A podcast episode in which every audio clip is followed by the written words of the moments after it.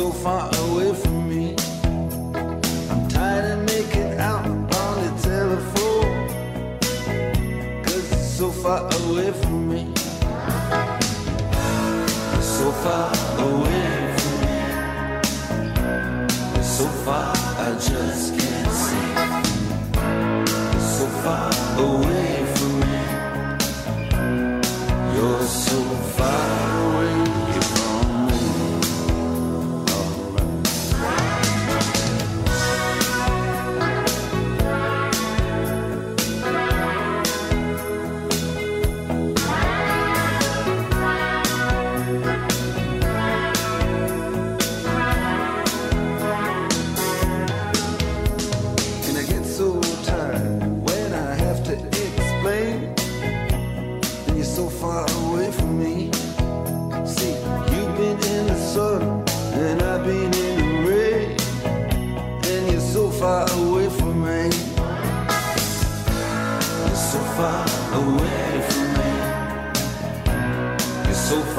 I just can't see.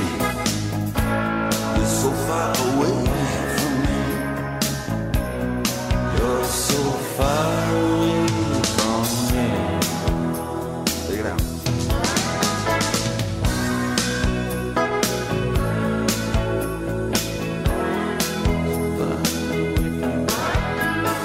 Para comunicarte con nosotros, prensaurbana.hotmail.com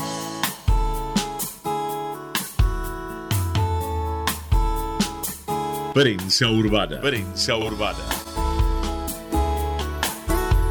En Ecomedios AM 1220. En los temas que solemos abordar eh, sobre eh, patologías, hemos tocado varias en las cuales no está del todo conocido en la, en la población. Eh, por ejemplo, el cáncer de tiroides eh, se conoce, eh, se habla, se trabaja en prevención. Es un tema que lo vamos a dialogar con la doctora Inés Califano, jefa de endocrinología del Instituto de Oncología Ángel Rofo, y con quien ya estamos en una comunicación. Muy buenas tardes, doctora Califano. José Bouza le habla. Buenas tardes, José. Bien, eh, el cáncer de, de tiroides. Primero le voy a pedir que nos explique lo que es eh, la tiroides para ir adentrándonos poco a poco en el tema. Bueno, perfecto. La tiroides es una glándula endocrina, es decir, es un órgano que fabrica hormonas que está ubicado en la parte inferior del cuello, en el medio, que tiene una forma parecida a la de una mariposa y que fabrica distintas hormonas, fundamentalmente T4 y T3, que lo que hacen en forma como explicada muy simple es regular los distintos procedimientos, los distintos procesos del cuerpo, es decir, eh, cuánto calor se produce, con la frecuencia que late el corazón este, y otras cosas similares. Tiene influencia en todos los procedimientos del cuerpo. Bien, ahora, cuando la tiroides no funciona correctamente, no siempre tenemos que considerar que es un cáncer. ¿Con qué Eh, tipo de patología nos podemos encontrar antes de llegar a la presunción de un carcinoma? Bien, la idea es esta, ¿sí? La tiroides es un órgano del cuerpo y como todos los órganos del cuerpo pueden tener un número grande de enfermedades distintas. Pensemos, el pulmón puede tener una neumonía, puede tener asma, puede tener EPOC, puede tener cáncer de pulmón, etcétera, etcétera, etcétera. Es decir, no todo lo que le pase a la tiroides es una única enfermedad, ¿sí? Los problemas más comunes de la tiroides no son el cáncer de tiroides, sino que lo más común es que haya problemas en la función de tiroides, es decir, que fabrique hormona de más, que ese es el hipertiroidismo, que no es lo más común, y lo que sí es lo más común es que fabrique hormona de menos, que es el hipotiroidismo. ¿sí? Esas son las dos enfermedades más habituales en la tiroides. El cáncer de tiroides es menos común, no tiene relación con las otras dos cosas, o sea, normalmente un paciente con cáncer de tiroides suele tener sus análisis de tiroides normal, ¿sí? El cáncer de tiroides se manifiesta como un nódulo o un bulto en el cuello habitualmente, independientemente de cómo esté funcionando la tiroides. Ahora, si no se palpa ese nódulo, eh, ¿Hay algún tipo de síntoma que llame la atención, por lo menos para la persona, para concurrir al especialista? No. Eh, a ver, una consulta al especialista en ausencia de algún nódulo palpable en el cuello puede hacerse obviamente ante sospecha de que haya otro problema de tiroides o una carga familiar de problema de tiroides y en ese caso, digamos, también amerita una consulta, pero no está recomendado eh, hacer otros estudios de prevención, como por ejemplo se hacen mamografías para el tema de mama o se hacen colonoscopías para el tema de los cánceres de colon. En tiroides esto no está recomendado. Los síntomas que se presentan cuando está eh, algún nódulo y ese nódulo es cancerígeno, ¿cuáles son? Bien, el primer punto a tener en cuenta es que la mayoría de las veces que hay un nódulo de tiroides, ¿sí? el nódulo de tiroides es benigno, es decir, representa un crecimiento en la tiroides que no es cáncer, ¿sí? Eso es lo que pasa la mayoría de las veces. Entonces, esto también es una situación importante. Si uno se ve o se palpa un nódulo en el cuello a nivel de la tiroides, obviamente que hay que consultar, pero lo primero a pensar no es que es un cáncer de tiroides, ¿sí? Eh, después, los estudios, el médico, el endocrinólogo va a revisar al paciente, va a tener en cuenta algunas características clínicas del nódulo y se van a pedir estudios, que lo primero que hay que pedir en estos casos es una ecografía, y de acuerdo a las características que tenga la ecografía en cuanto a tamaño y en cuanto a aspecto, ese nódulo se va a estudiar con una punción, que es este, ponerle una aguja finita, sacar material y que el patólogo lo analice y con eso nos va a dar la sospecha de si esto es un nódulo benigno o si es una probabilidad de que sea un cáncer de tiroides. Tengo entendido que el cáncer de tiroides se da en mayor porcentaje en mujeres. Sí, eso es así. La mayoría de los problemas de tiroides en general son en mujeres. El cáncer no es la excepción. Es más común eh, en la población femenina. Eh, los hombres obviamente también pueden tenerlo, pero es más común en mujeres. Y es más común en gente adulta. Es raro que aparezcan chicos. ¿Y a qué se debe esta predominancia en la mujer con el cáncer de tiroides? Bueno, hay varias teorías, pero en principio obviamente hay factores hormonales que están relacionados. Es importante también tener en cuenta que otro factor de riesgo para cáncer de tiroides es el antecedente de haber recibido radiación en la cara o en el cuello en la infancia. Así esto es algo que no se hace ya en forma tan habitual como se hacía hace varias décadas, pero ese es el principal factor de riesgo conocido. Bien, ahora, cuando se detecta el cáncer de tiroides, ¿qué pasos se prosigue para eh, tener su tratamiento? Bien, perfecto. Eh, una vez que uno ya tiene los estudios, que es la ecografía y la punción, en principio eh, existen varios tipos distintos de cáncer de tiroides. El más común, por lejos, se denomina cáncer diferenciado de tiroides y de estos la variedad papilar es la más común y la que tiene mejor pronóstico. A grandes rasgos, el primer tratamiento para los cánceres de tiroides es la cirugía, ¿sí? Eh, que tiene que estar hecha por un cirujano especialista en cabeza y cuello. Y esto es algo importante también.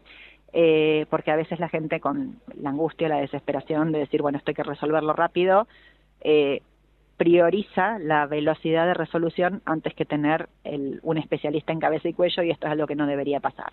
Los cánceres de tiroides los tiene que operar un cirujano especialista en cabeza y cuello. Bueno, ahora, con respecto a la perspectiva, eh, lógicamente dependiendo lo avanzado que puede estar ese tumor, cuando se toma a tiempo el restablecimiento, ¿cuál es el previsible? Bien, la verdad es que en la actualidad la mayoría de los cánceres de tiroides que se diagnostican se diagnostican en estadios tempranos y el pronóstico suele ser excelente con el tratamiento con la cirugía, ¿sí? Así que en principio, obviamente que esto estamos hablando de la generalidad y no de cada caso individual, pero el pronóstico es una patología que tiene un pronóstico muy bueno.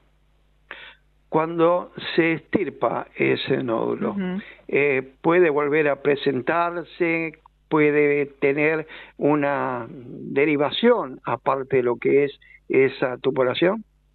Sí, a ver, existen distintos parámetros que uno tiene en cuenta cuando evalúa al paciente que tienen que ver con el tamaño del tumor, el tipo del tumor, el grado de invasión que tiene, si los ganglios están comprometidos o no, si hay vasos afectados y algunos otros datos más que uno tiene en cuenta y con eso se establece cuál es la probabilidad que tiene el paciente de que haya una recurrencia de la enfermedad. ¿sí? Como decíamos al principio, la mayoría de los pacientes son pacientes de bajo riesgo de recurrencia. Esto que quiere decir que la probabilidad de que la enfermedad vuelva es baja. ¿sí? Eh, pero bueno, hay algunos parámetros que a uno le dan eh, información que dice que este paciente en particular tiene más chance de que aparezca una recurrencia de la enfermedad. Eh, la mayoría de las veces cuando hay una recaída de la enfermedad, esta suele ser en la forma de ganglios en el cuello. Es raro que haya enfermedad en otras localizaciones. No es imposible, pero no es lo más común de ver.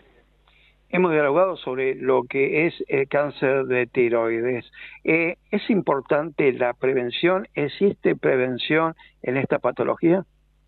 Eh, la prevención es, si uno se ve o se toca algo en el cuello, hacer una consulta a un endocrinólogo. Eso es lo que está recomendado en la actualidad doctora Inés Califano, jefa de endocrinología del Instituto Oncología Ángel Rofo. Le agradecemos que nos haya acompañado el día de hoy. Bueno, muchas gracias a ustedes. Buenas, buenas tardes. Prensa Urbana. Información y opinión.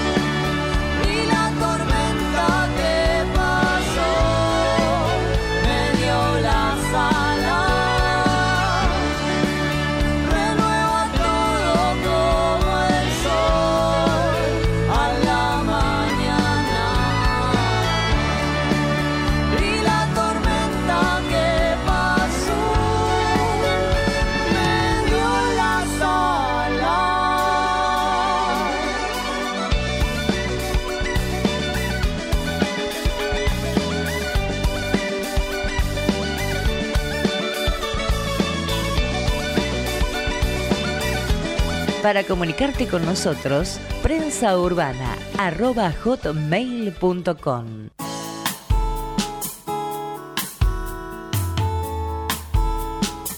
Prensa Urbana. Prensa Urbana. En Ecomedios, AM 1220. Hemos hecho en diferentes oportunidades, eh, llevando adelante temas que son no del todo difundidos. En el caso de las enfermedades poco frecuentes, hay una, la enfermedad de Goyer, la cual no hemos tocado en otras oportunidades como tantas otras que, que existen y que necesitan ser difundidas. El día de hoy lo vamos a desarrollar con la doctora Paula Rosenfeld, que es doctora en bioquímica, investigadora principal del CONICET, directora del Centro de Diagnóstico e Investigación de Enfermedades Lichosomales, dependiente del Instituto de Estudios Inmunológicos y Fisiopatológicos de la Universidad Nacional de La Plata y el CONICET. Muy buenas tardes, doctora Rosenfeld, José Bouza le habla. Muy buenas tardes, ¿qué tal? ¿Cómo está? Muy bien, doctora. Y bueno, esperando conocer más de esta eh, patología y que llegue a la mayor cantidad de gente posible, porque a pesar que bien ustedes dicen, locas enfermedades poco frecuentes, el nombre lo dice, son pocas personas las que lo tienen, pero esas pocas personas necesitan información y que se detecta a tiempo. Exacto, la verdad que, bueno, muy agradecida esta oportunidad que nos da de poder difundir justamente eh, toda la problemática relacionada con las enfermedades poco frecuentes. Como usted decía, ¿a qué llamamos enfermedades poco frecuentes? Aquellas que afectan a poca población. Y en particular se define como aquellas que afectan a uno cada dos mil, menos de uno cada dos mil personas en la población. Bien, ¿y la enfermedad de Goyer cómo está eh, en su influencia en el país?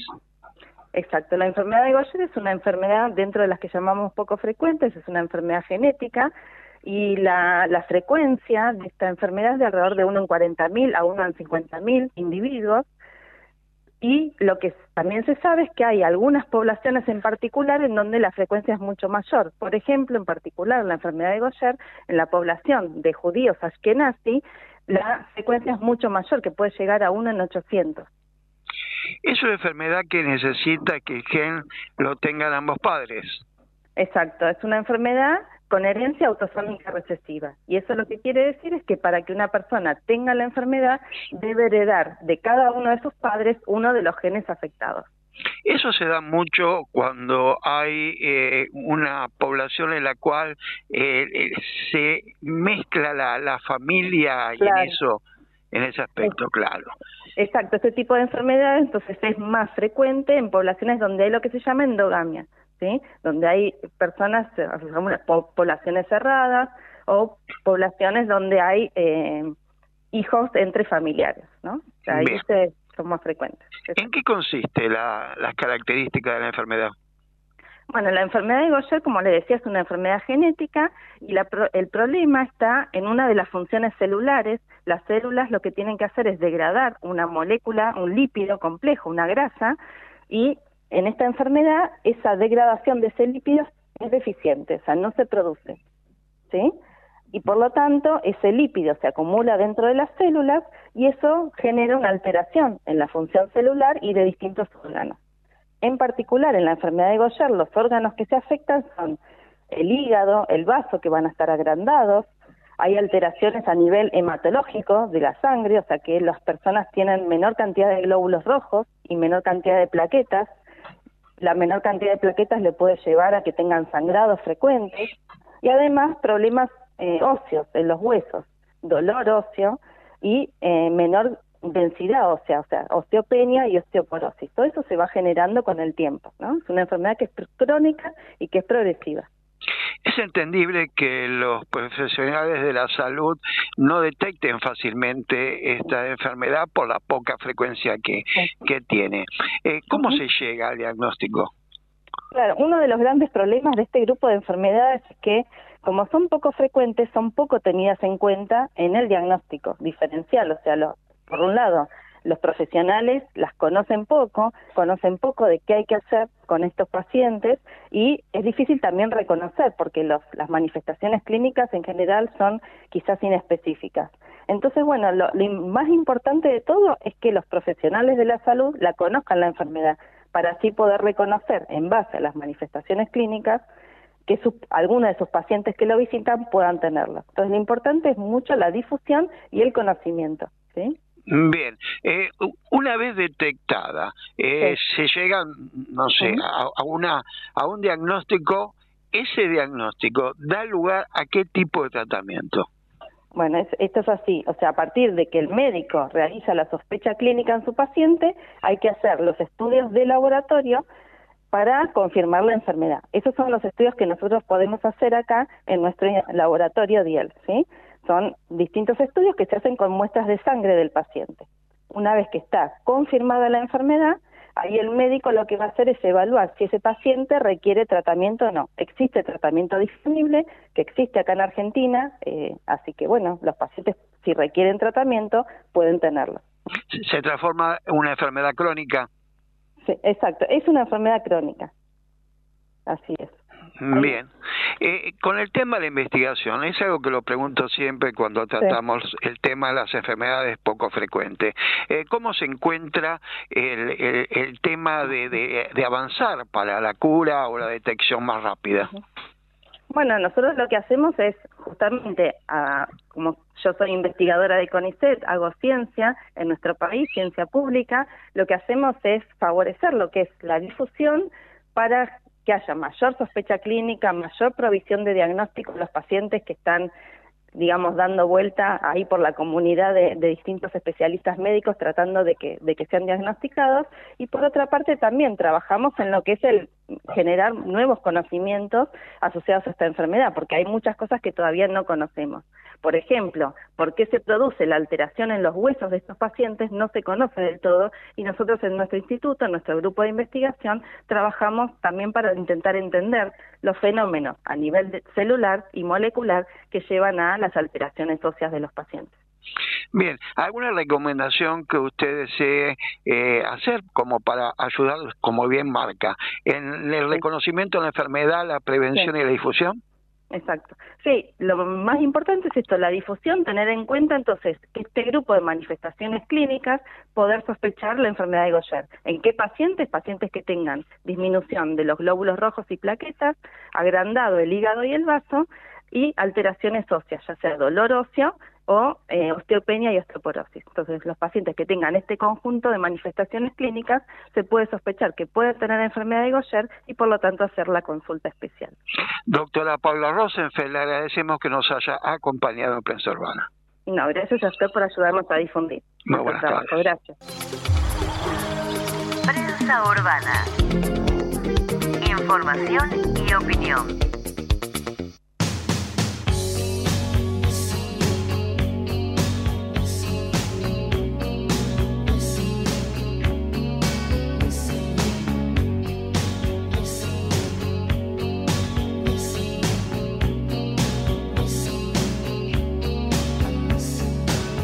Every time I think of you, I always catch my breath. And I'm still standing here,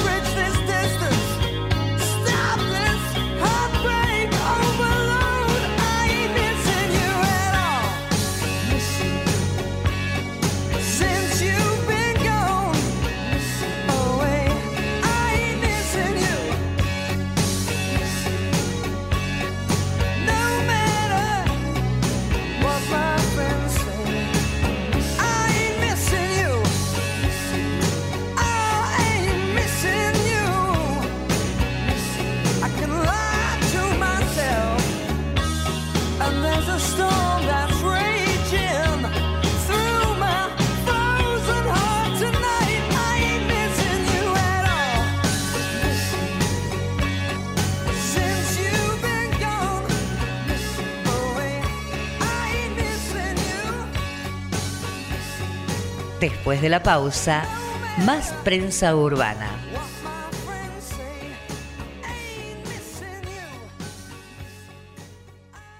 Ecomedios.com AM1220. Estamos con vos. Estamos en vos.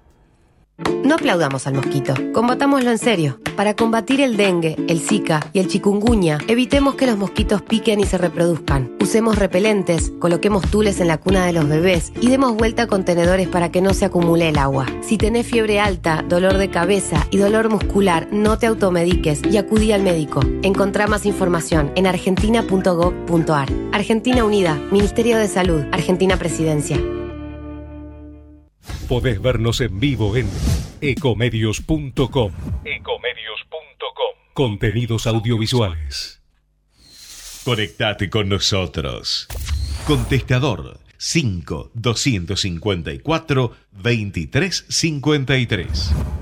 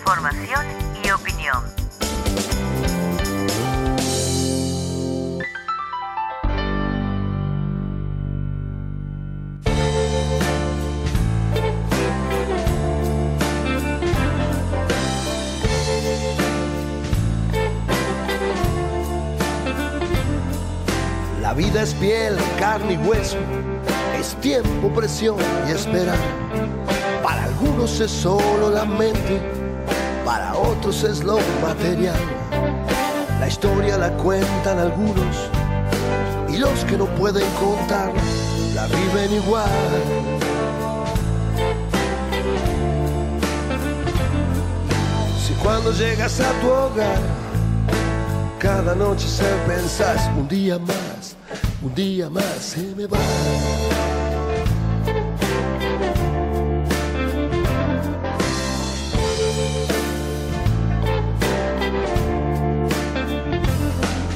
¿A dónde dejaste tus sueños que no los podés encontrar? Están en una casa de empeño con sueños que nadie va a usar. Y así solo existe el tiempo y lo otro es todo un chamullo de la sociedad.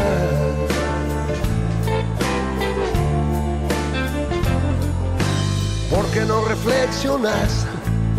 Ya no vivas por los demás. Si un día más, un día más se te va.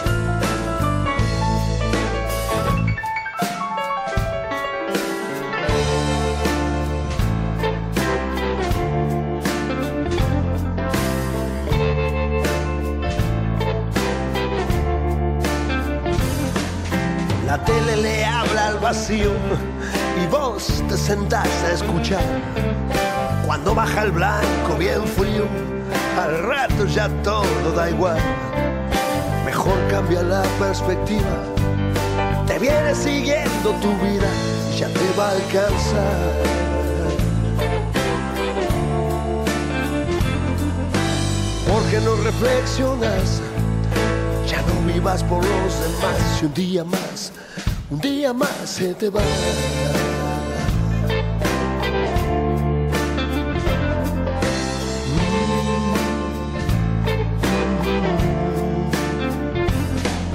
La vida es piel, carne y hueso, es tiempo, presión y esperar. Hay algunos que todo lo quieren y hay algunos que todo lo dan. Si somos esclavos del tiempo, saquemos de todo el jugo antes del final. Si cuando llegas a tu hogar, cada noche se pensás, un día más, un día más se me va. Un día más se me va. Día más se me va. Un día, más se me va. Un día más se me va. Un día más se me va. Para comunicarte con nosotros, prensaurbana.hotmail.com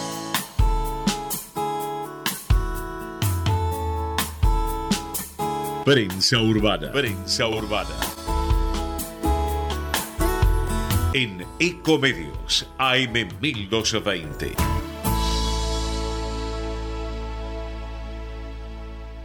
Todos los 29 de octubre se conmemora el Día Mundial de la ACV.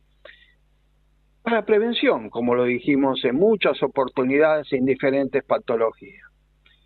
Expertos destacan la importancia de trabajar en la rehabilitación de los pacientes con accidentes cerebrovasculares.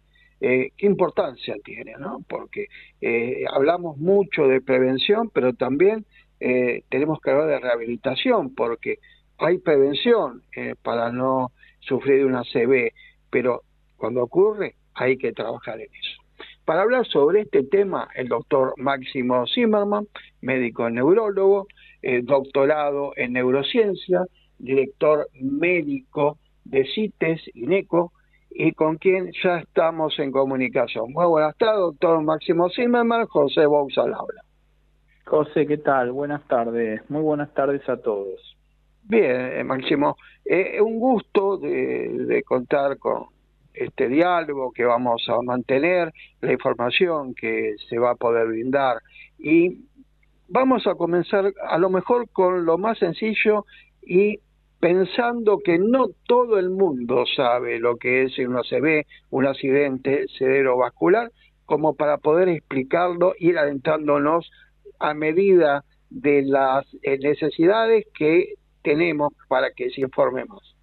Exacto. Mira, José, lo importante de todo esto es poder, primero, darnos cuenta cuando una persona querida, cuando un familiar, un amigo está sufriendo un accidente cerebrovascular. Y segundo, también saber qué es lo que tenemos que hacer. Esto es muy importante porque puede cambiar completamente el pronóstico de esta persona. Primero definimos lo que es un accidente cerebrovascular, que es cuando una arteria se ocluye, esto da lugar a un accidente cerebrovascular de tipo isquémico. Eh, la mayoría de las veces eso, esto se produce por un trombo o por un émbolo, que es una pequeña colección de calcio y grasa que viaja por las arterias.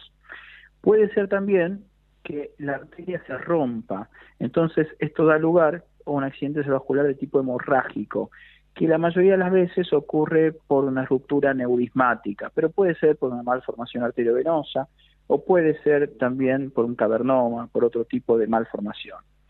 Lo importante es que cómo debemos darnos cuenta que un paciente está sufriendo un accidente cerebrovascular y para eso nosotros desde INICO hicimos una campaña que se llama la campaña del abrazo. ¿Por qué abrazo?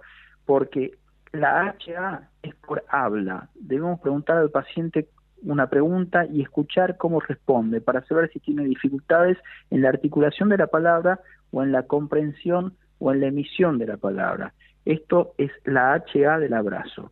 Después debemos pedirle al paciente o a la persona que está al lado que levante los brazos, o sea, que levante de manera simétrica ambos brazos y ver si alguno de los brazos se cae, si existe una debilidad.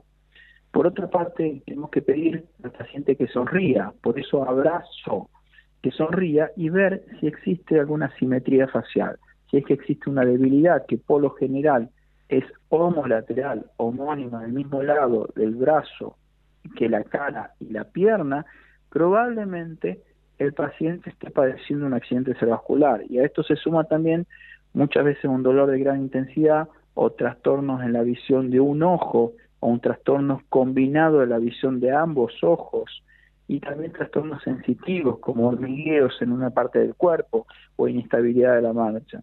Entonces, ante la aparición de alguno de estos síntomas, lo más importante es hablar un servicio de emergencia o llevar un paciente a un hospital más cercano. ¿Por qué? Porque cada minuto cuenta. Ahora, una, una duda que se me presenta en esto. ¿Puede haber accidentes cerebrovasculares y, y ser leves, pero eh, no presentarse con la sintomatología que bien marcas y sin embargo estar ahí y haber un daño que deje a la persona con algún tipo de lesión? Puede pasar desapercibido lo que vos decís, sí. Hay veces que hay lesiones isquémicas que muchas veces no están en un territorio elocuente, o sea, quiere decir que no dan una sintomatología precisa y que después se pueden hacer un diagnóstico retrospectivo una vez que vemos una resonancia o tomografía del cerebro. Estos son lesiones isquémicas o lesiones de tipo vasculares. Por supuesto que sí, a la larga afectan, porque eh, esto de alguna manera se sigue produciendo y la carga lesional puede seguir aumentando con el tiempo si no tratamos los factores de riesgo vasculares. Ahora se sabe muy bien que el accidente cerebrovascular, como vos dijiste, es prevenible, pero también se sabe que es tratable y tenemos un tiempo para poder tratarlo. Pero también se sabe que el accidente cerebrovascular tiene solución y se puede rehabilitar, los pacientes pueden recuperarse de un accidente cerebrovascular. Entonces, todas estas definiciones fueron cambiando a través de los años. Ahora se produce esta, esta lesión. Eh, sabemos que hay diferentes grados y, la persona puede quedar con diferentes eh, complicaciones. ¿Cómo se hace esa evaluación para comenzar lo antes posible con la rehabilitación? Bueno, hay dos cosas que tenemos que tener en consideración. Una es la prevención secundaria, es decir, un paciente que sufre un accidente cerebrovascular, es importante saber el mecanismo, a qué se debe, cómo ocurrió el accidente cerebrovascular para poder instaurar un tratamiento. ¿Por qué? Porque entre el 14 y 17% de los casos que sufrieron un accidente cerebrovascular vuelven a repetirlo al cabo de un año. Entonces tenemos que instaurar un tratamiento. Primer pilar. Segundo pilar, el tema de la rehabilitación. Y esto es muy importante tener en consideración que nunca es tarde para rehabilitarse. ¿Por qué? Lo que también pasaba con el médico y que se pensaba que el paciente que no recuperó dentro de los primeros seis meses no tiene chance para recuperarse después de las secuelas que originó un accidente cerebrovascular. Y esto no es cierto, porque el sistema nervioso tiene una capacidad, es un órgano plástico, es un órgano que a medida que aprende tiene una capacidad de recuperarse. Entonces, si nosotros podemos instaurar un programa de rehabilitación que sea demandante, que sea interdisciplinario, que sea coordinado por distintas especialidades, el paciente va a tener más posibilidades de recuperarse y poder tener una reinserción, no solamente familiar, sino social o laboral. Entonces, tenemos que apuntar a todo esto. Eh, yo me dedico a accidentes cerebrovascular, estuve trabajando en el Hospital Universitario de Hamburgo, donde hice mi doctorado y postdoctorado, estuve 15 años trabajando ahí, y realmente hay que apuntar a la, básicamente, identificar estos problemas, a poder tratar a estos pacientes y poder recuperarlos y reinsertarlos a la vida diaria. Prensa urbana. información y opinión. Para comunicarte con nosotros, prensaurbana.hotmail.com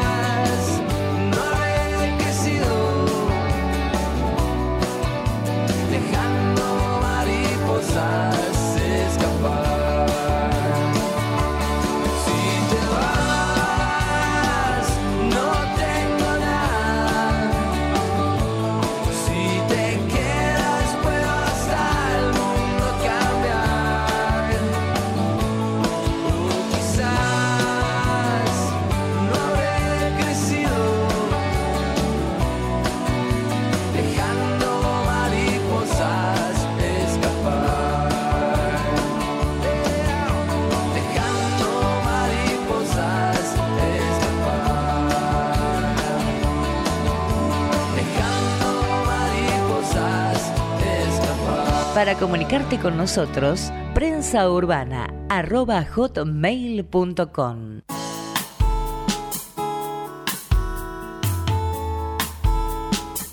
Prensa Urbana. Prensa Urbana. En Ecomedios, AM 1220. Hay algo que se presenta, eh, lo he visto en muchas oportunidades, en la cual el paciente se encuentra en condiciones bastante deterioradas, donde la voluntad prácticamente no existe.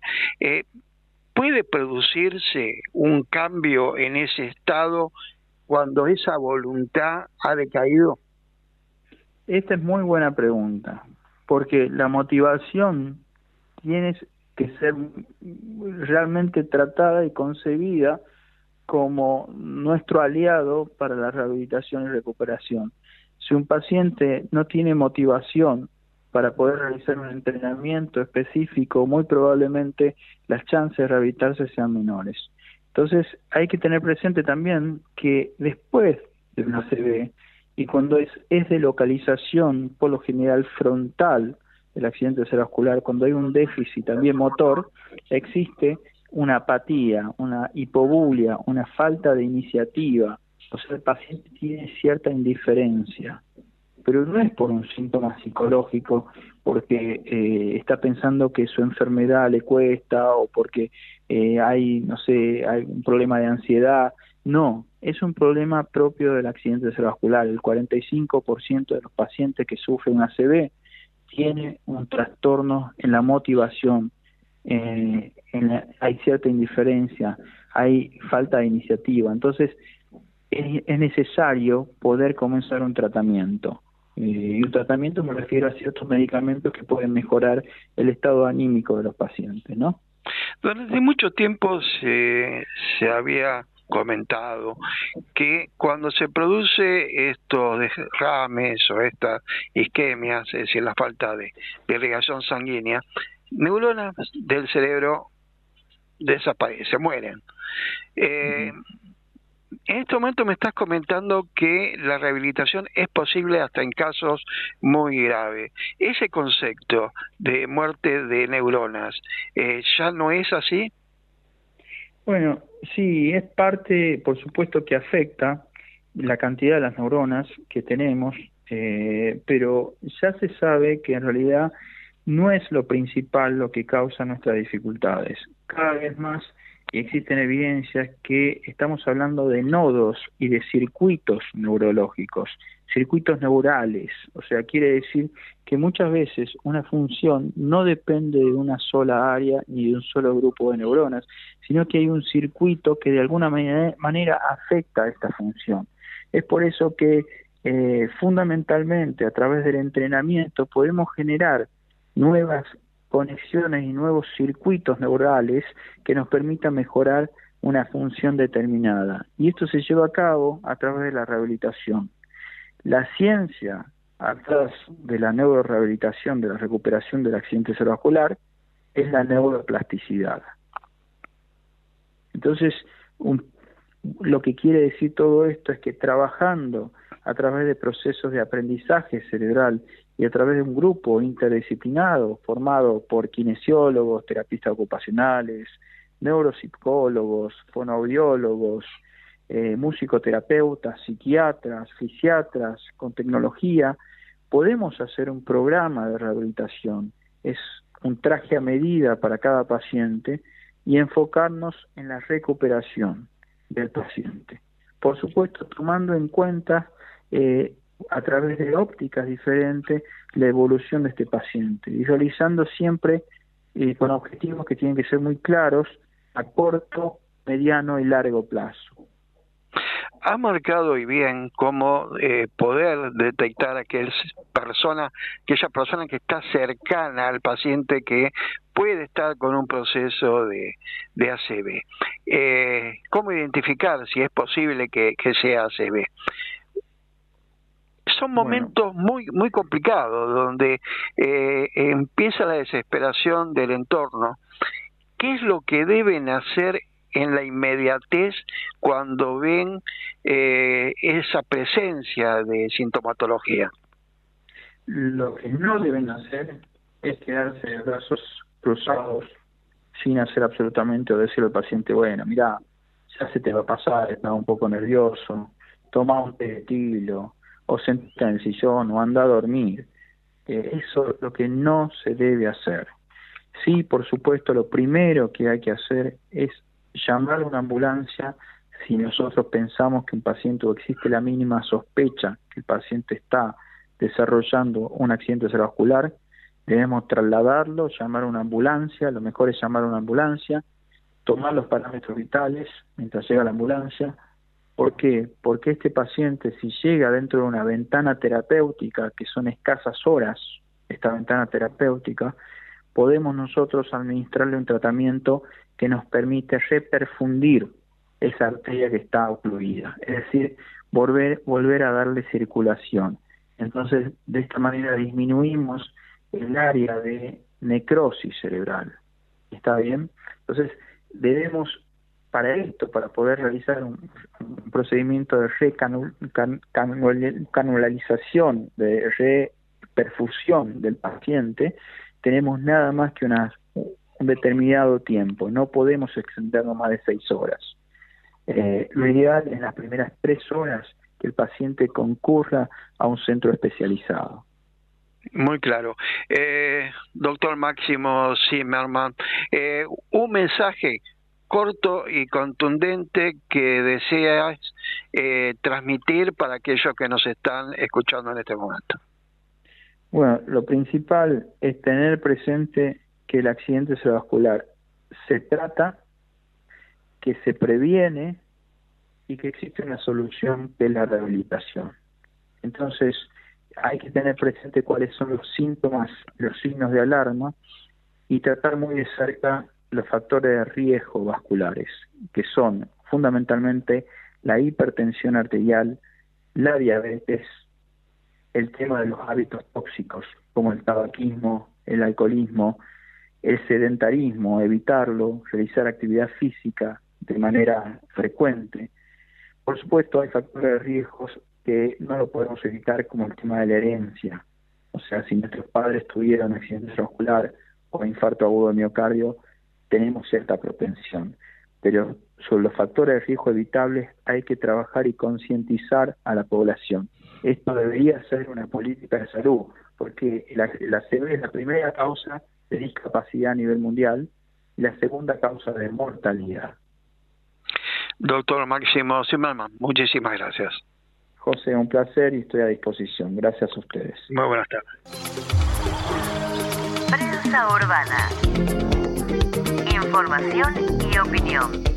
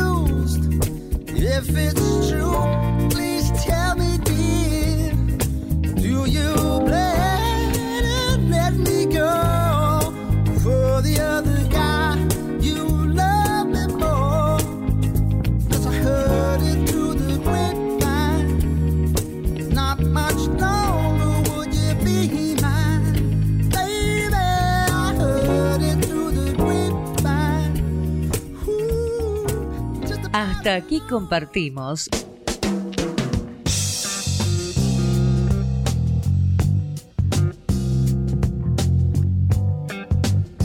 Prensa urbana.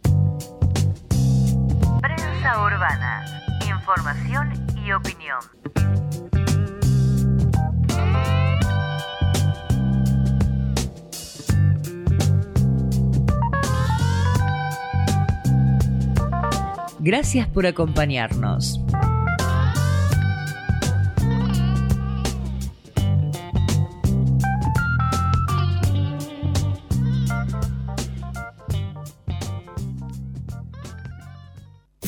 Desde Buenos Aires, transmite LRI 224, AM 1220, Ecomedios